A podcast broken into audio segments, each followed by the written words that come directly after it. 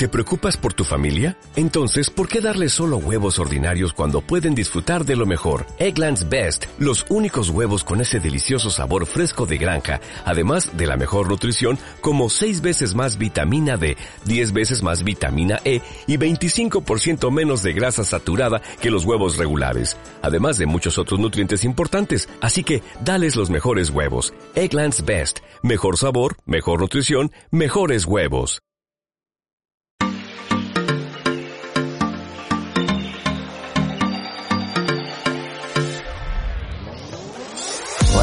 A todos y bienvenidos a un nuevo episodio de Wisuit Podcast. Aquí estamos nuevamente con Antonio Martínez y quien les habla, Enzo Rodríguez. ¿Qué tal, Antoñito? ¿Cómo estás? Pues muy bien, aquí andamos, que hemos venido hace poquito de, de trabajar y, y, nada, vamos a, al lío, a hacer aquí un, un pequeño, una pequeña charla contigo. Muy bien, hoy, hoy estamos, estamos nosotros dos, Anto- a, a Angelo le, le hemos alargado las navidades. Sí, le hemos dejado ahí en Portugal con la familia.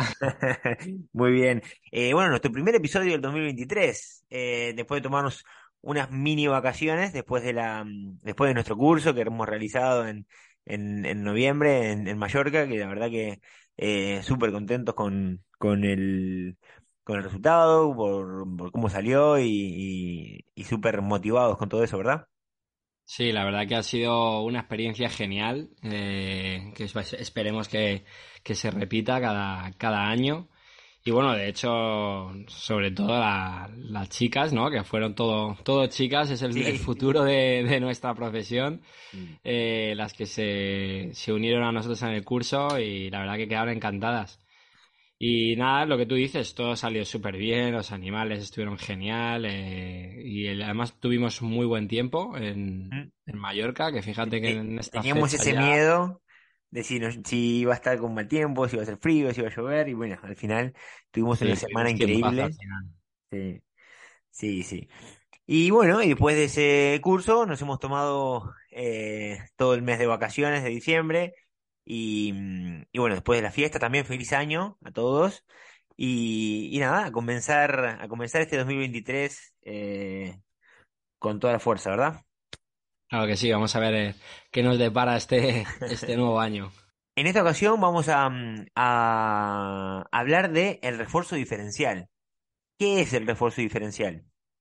Sí, la verdad que es, eh, es un tema bastante interesante. Además, justo lo tuvimos a varias alumnas en el, en el curso que, que incluso antes de empezar el, el curso que querían saber un poco más sobre este tipo de, de concepto y, Mm. y la verdad que nos dio la idea y dijimos, vamos a hacer muy pronto un podcast sobre, sobre el refuerzo diferencial, ¿no? Mm. Eh, el refuerzo diferencial eh, como concepto, ¿no? Es una, es una técnica o es un concepto en el que obviamente el, el valor del refuerzo viene dado, ¿no? Acorde a la calidad del comportamiento. Es un poco como, como, como en resumen, es como que unas, eh, reforzar unas conductas frente a otras, ¿no? Es como que, por eso es que, que, se llama refuerzo diferencial, ¿no? Porque es como una diferenciación de refuerzo de unas conductas frente, frente a otras. Exactamente, exactamente. Y para, bueno, para, para profundizar un, un, un poco más en todo esto, hay, hay diferentes tipos, ¿verdad? Pero, pero dentro de, del entrenamiento de, mamíferos marinos, eh, las más comunes, la- las, las que más utilizamos sería el, el DRO, DRL y el DRI. Eh, estaría bien que, que, ¿no? que puntualizáramos eh, uno por uno, eh, fuéramos explicando, claro, explicar eh, lo que es cada uno y, y cómo se utiliza, dar algunos ejemplos para que, para que nuestros oyentes puedan tener un, un ejemplo más, más claro y entenderlo de mejor manera. ¿Qué te parece si empezamos por el DRO?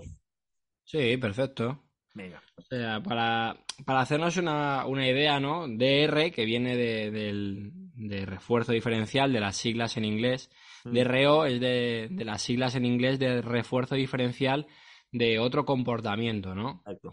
Entonces, lo que, lo que define en concreto es cuando reforzamos otro comportamiento diferente al, al comportamiento incorrecto que, que estemos teniendo en ese momento con el animal, que obviamente no queremos reforzar. Exacto. Entonces, eh, hay muchos ejemplos, ¿no? Pues hay formas un poco más activas, otras un poco más pasivas. Bueno, un ejemplo, un ejemplo muy claro en, en cuando lo utilizamos es eh, después de un comportamiento incorrecto, eh, pedirle al animal un comportamiento fácil y conocido que sabemos que el animal va a realizar, ¿no? Que, que no le cuesta, que le gusta, que sabemos que, que vamos a tener en un 99% de, de las veces eh, éxito en ese comportamiento. Eh, esa es una, una, una de las maneras más eh, habituales en las que, en las que utilizamos el, el DRO. Bueno, claro, y, el, y de hecho el propio, el propio LRS, ¿no? No sé si algunos oyentes conocerán lo que es un LRS. Para el que no lo sepa, bueno, es un, un pequeño estímulo que, que, nosotros proporcionamos al animal cuando un animal está incorrecto. Simplemente consiste en entre 3 y, y 5 segundos de pausa donde no hacemos nada, simplemente ignoramos el comportamiento del animal. Y esa, esa pequeña pausa ¿no? que nosotros hacemos para que el animal, donde el animal nos guarda atención y, y evita esa frustración, eso ya es un, es un se Es está un produciendo tipo. un DRO. O sea, entonces, técnicamente el LRS, el LRS eh, es, un, es un tipo de DRO. Mm. Entonces es Y- un ejemplo bastante, bastante curioso. Sí, a ver, en, en realidad eh, también después del comportamiento incorrecto vendría el LRS y luego el, el DRO, ¿verdad? Sí, Este, también puedes pedir otro, un comportamiento diferente a- al, al incorrecto, claro. Eh, exacto, porque aparte, em, tú ya en el, en el, cuando el animal te está haciendo el LRS, también está haciendo un comportamiento, porque está en una, en una posición neutra, en atención, y, y realmente, esto también hay que agarrarlo con pinzas, lo que voy a decir ahora, ¿vale? Eh, pero eh, esporádicamente también puede ser reforzado el LRS Sí, claro. después de un comportamiento incorrecto. Pero también es, es una técnica que, o sea, muy avanzada y que, que hay que tener bastante cuidado y, y- y saber muy bien cómo utilizar esto, ¿verdad? Sí, en realidad el LRS, a ver, luego cada, cada entrenador tiene su opinión y hay de todos los colores, pero normalmente hay gente que dice que se refuerza uno de cada 20 que hagas o de cada 30, pero bueno, en realidad No me creo que nadie esté contando las veces que ha hecho un. LRS. lo Entonces, lo importante es, es- reforzarlo de vez en cuando para asegurarte que el animal no, no predice, ¿no? No acaba pre- preveyendo esa ausencia de refuerzo y generando una, una frustración. Exacto. Pero otro, otro ejemplo claro que vemos también en, en DROs, ¿Mm? imaginaos cuando es una forma quizá un poquito más pasiva, ¿no? una, una forma un poco más pasiva de, de DRO, pero no deja de serlo. Es, imaginaos que tenemos un grupo de animales y, bueno, pues de normal hay, hay, hay en tiempo libre o lo que sea, hay agresiones o están jugando de una manera demasiado brusca. Eh, nosotros, imaginaos que pasan cinco minutos y en esos cinco minutos no ha habido ninguna agresión, no ha habido nada. Pues es un buen momento para reforzar. Y eso es un refuerzo de un, eso es un DRO, porque estás reforzando justo otro comportamiento que es eh, diferente al, al de, al de una agresión. Exacto. Entonces, mientras que los animales no están haciendo otro comportamiento, no están realizando el que no quieres. Entonces, es una forma de también bastante, bastante curiosa de, de reforzar el, un comportamiento, eh, por así decirlo, diferente al, al que no quieres. Que no queremos, sí, sí, sí, Claro, exactamente. Exactamente. Eh, bueno, por, por, por poner ya otro tipo, eh, tenemos el DRL, ¿no? Sí, el DRL, que bueno, viene de las siglas de, de baja intensidad o de baja frecuencia, ¿no? De low frequency, por eso la L de, de la palabra low. Refuerzo diferencial de, de baja intensidad o de baja frecuencia. En realidad es, es una técnica complicada, ¿no? De, de- de hecho no se ve eh, habitualmente, sobre todo en entrenadores noveles, en gente Claro. con poca experiencia, es algo complicado.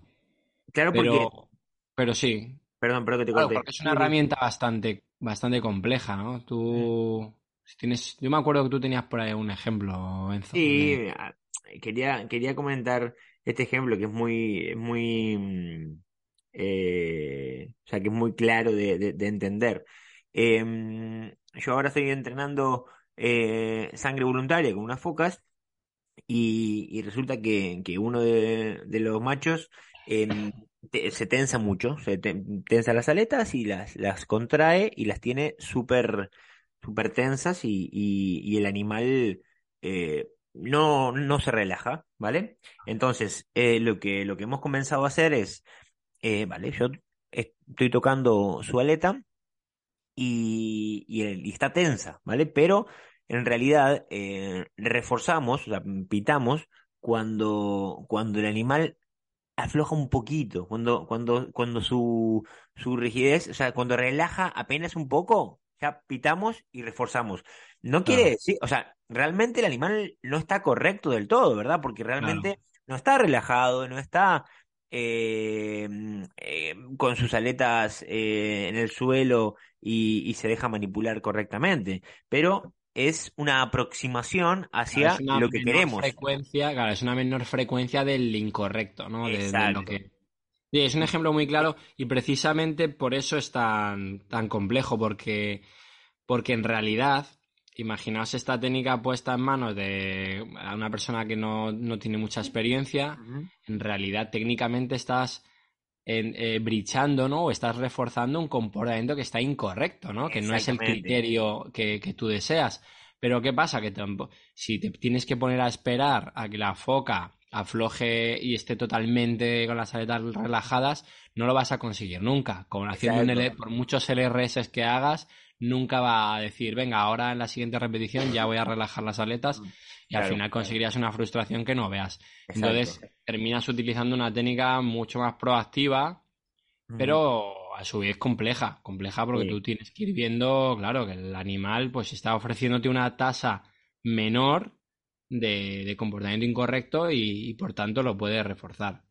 Y también es verdad que, los animales eh, entienden rápidamente esto. O sea, si, si ellos están en tensión y relajan un poco y tú empiezas a, a, mm, brichar cada vez que, hay una relajación eh, y empezamos a reforzar eso, em, la frecuencia en la que el animal empiece a relajar cada vez más es mucho mayor, que al final mm, es, es lo que queremos, ¿no?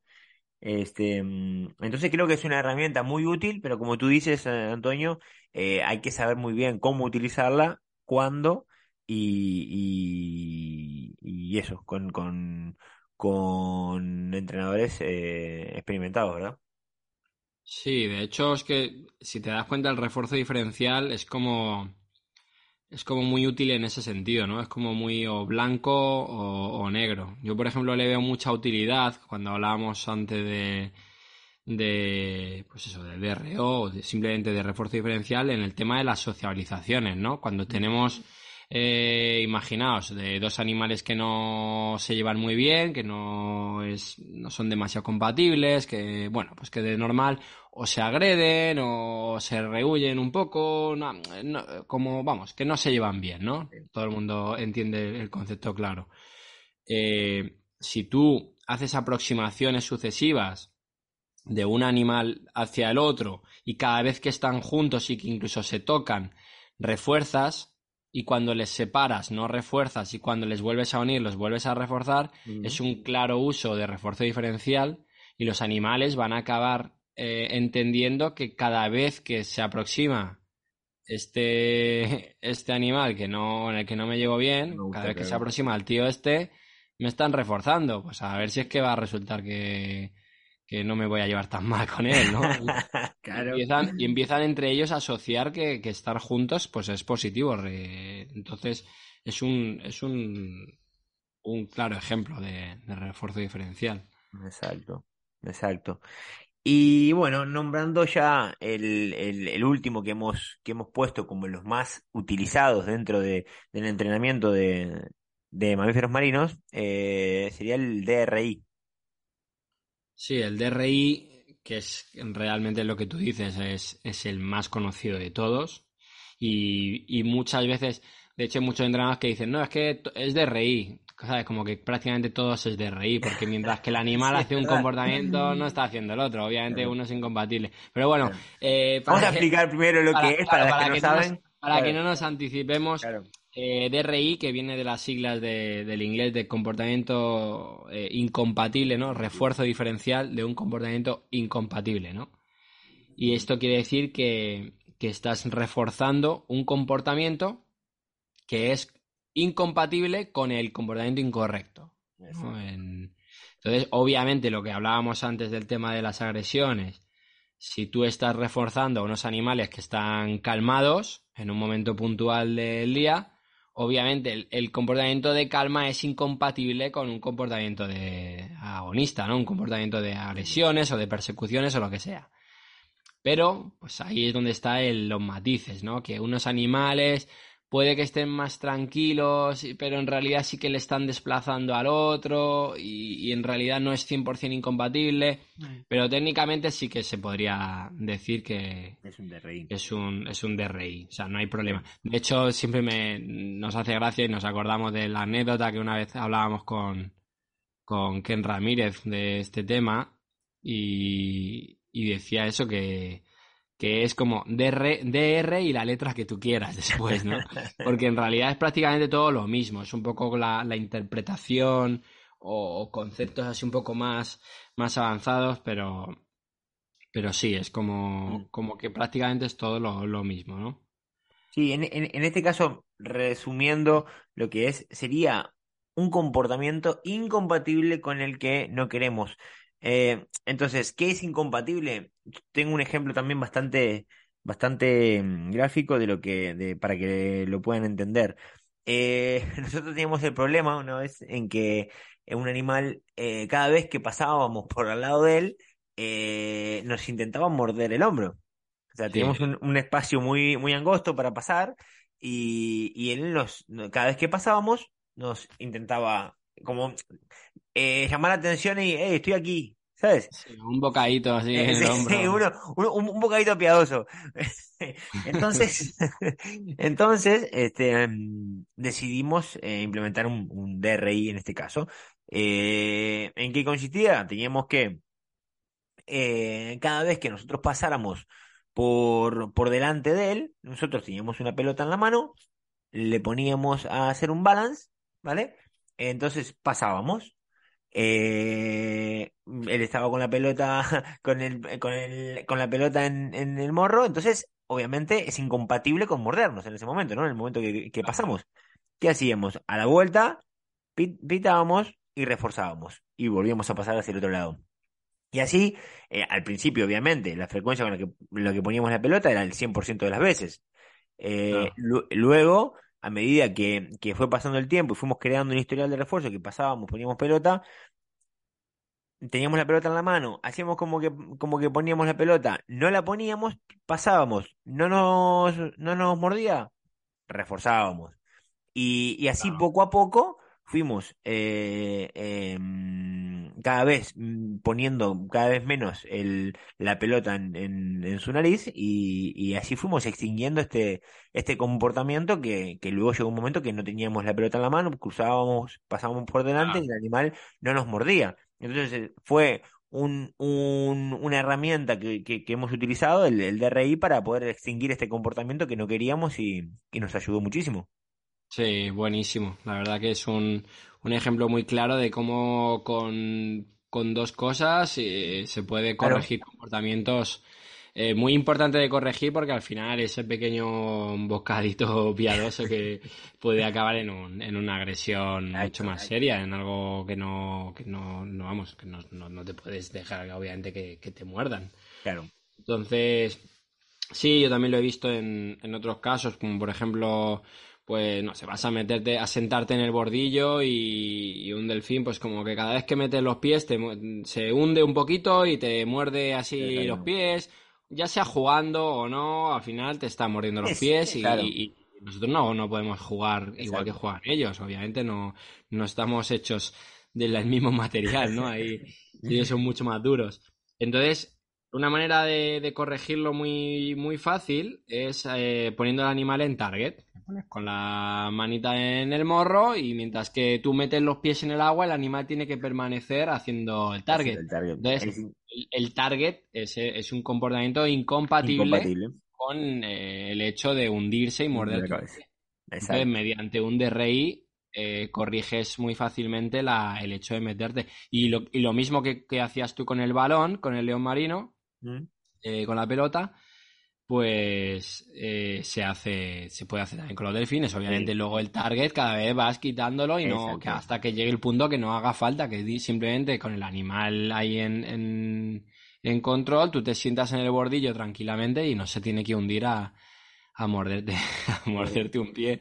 Si no estaríamos todos los entrenadores cojos. no, la verdad que, que el DRI es, es algo mm, eh, que se utiliza muchísimo. Eh, y bueno, también otro, otro punto, otro, mm, otra cosa muy importante eh, dentro del refuerzo diferencial que ya no es un, tipo, ¿no? ¿no? No estamos hablando de DRI, DRL, de DRO, pero, pero sí que es importante a la hora de, de, mm, de estar reforzando y es, y es la magnitud con la que nosotros reforzamos a los animales, ¿verdad?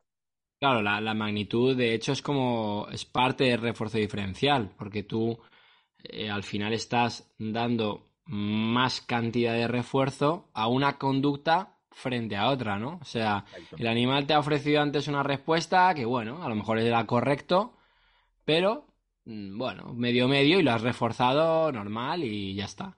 Pero después, otra repetición que has hecho, por lo que sea, el animal te ofrece una respuesta súper buena y de repente le das toda todo el refuerzo que tienes. Pues esa magnitud de refuerzo es un refuerzo diferencial, claro.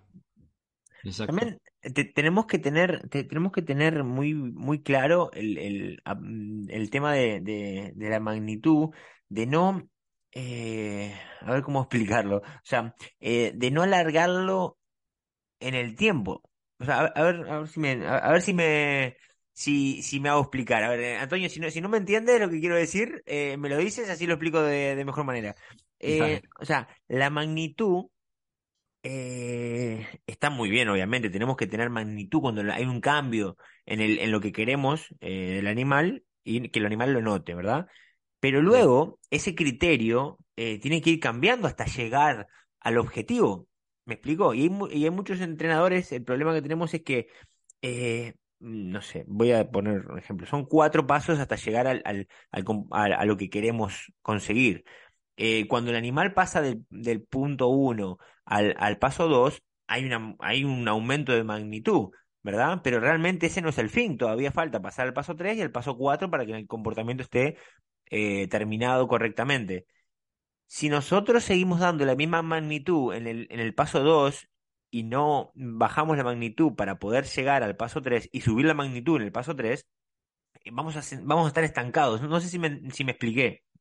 Sí, a ver, yo, yo lo que entiendo por lo que tú quieres decir es que si tú llegas como al paso 2 y refuerzas con magnitud y al día siguiente vuelves al paso 2 y otra vez magnitud, es como que el animal puede que acabe entendiendo. Es eso lo que, quieres, ya está. El refuerzo se da eh, con eso y ya está. Claro, y no es así. Claro.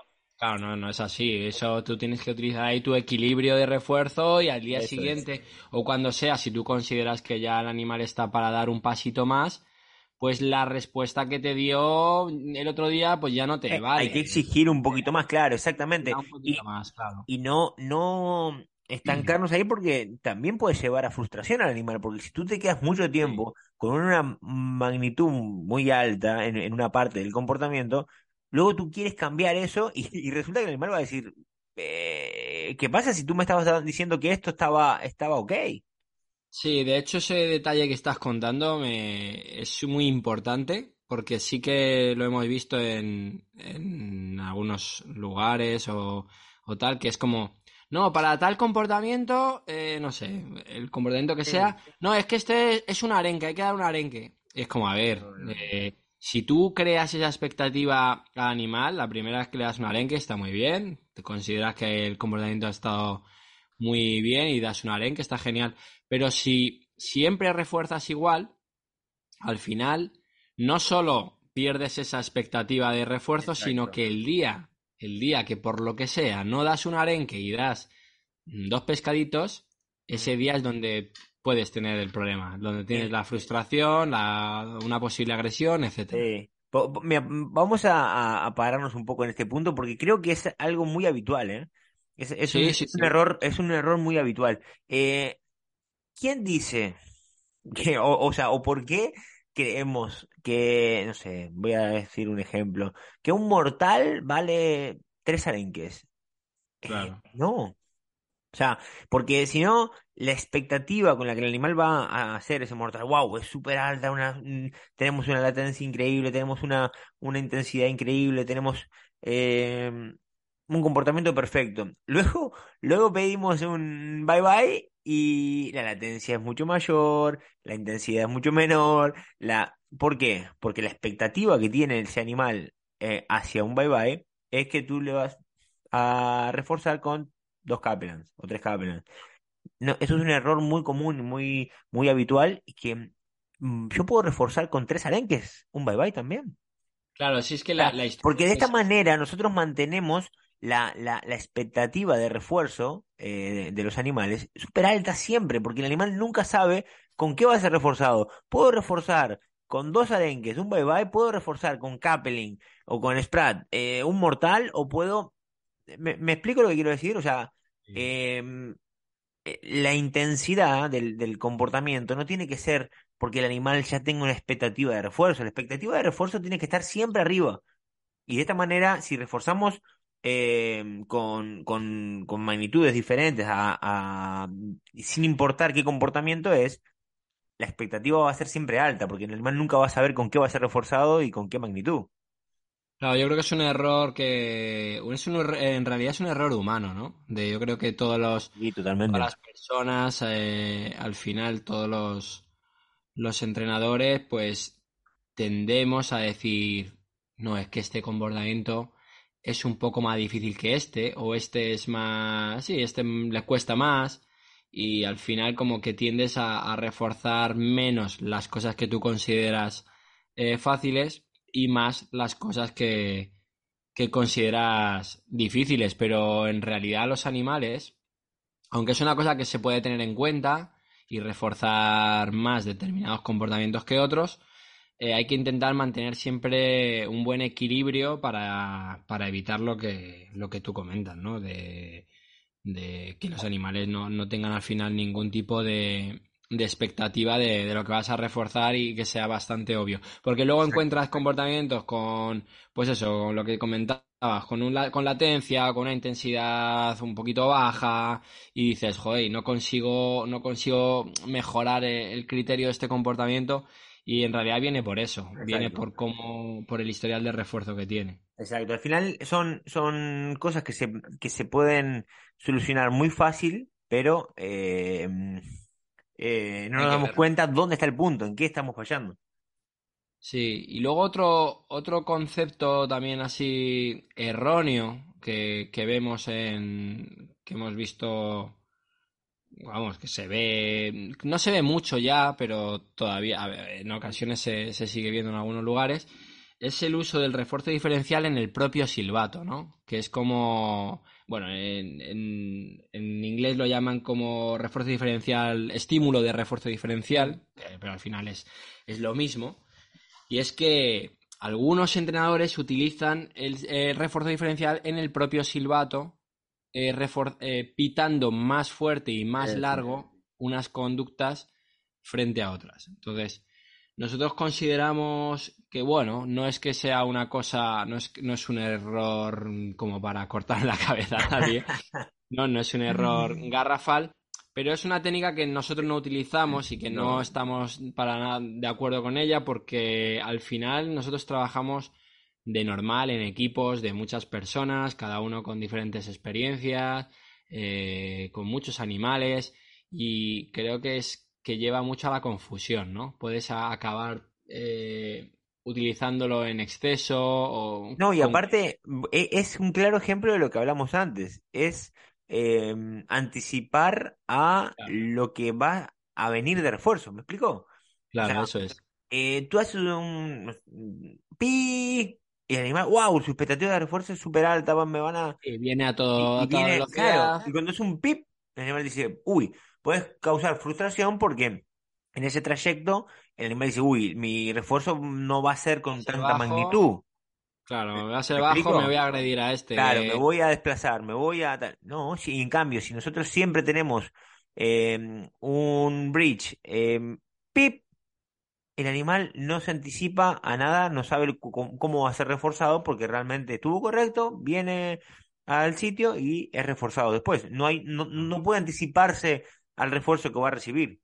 Bueno, yo creo que nos hemos alargado bastante. Este, creo que ha quedado eh, bastante claro los conceptos y, las, los tipos de, refuerzo diferencial que, que, tenemos. Así que bueno, lo, vamos a ir dejando por acá, ¿no, Antonio? Sí, sí, ya creo que nos hemos enrollado bastante. Nos ponemos tú y yo aquí a hablar y, nos dan aquí la 12 de la noche. bueno, muchas gracias, muchas gracias a todos. Eh, nos vemos en el siguiente episodio y. Antonio. Y recuerda, si se puede. Wisui. Wisui.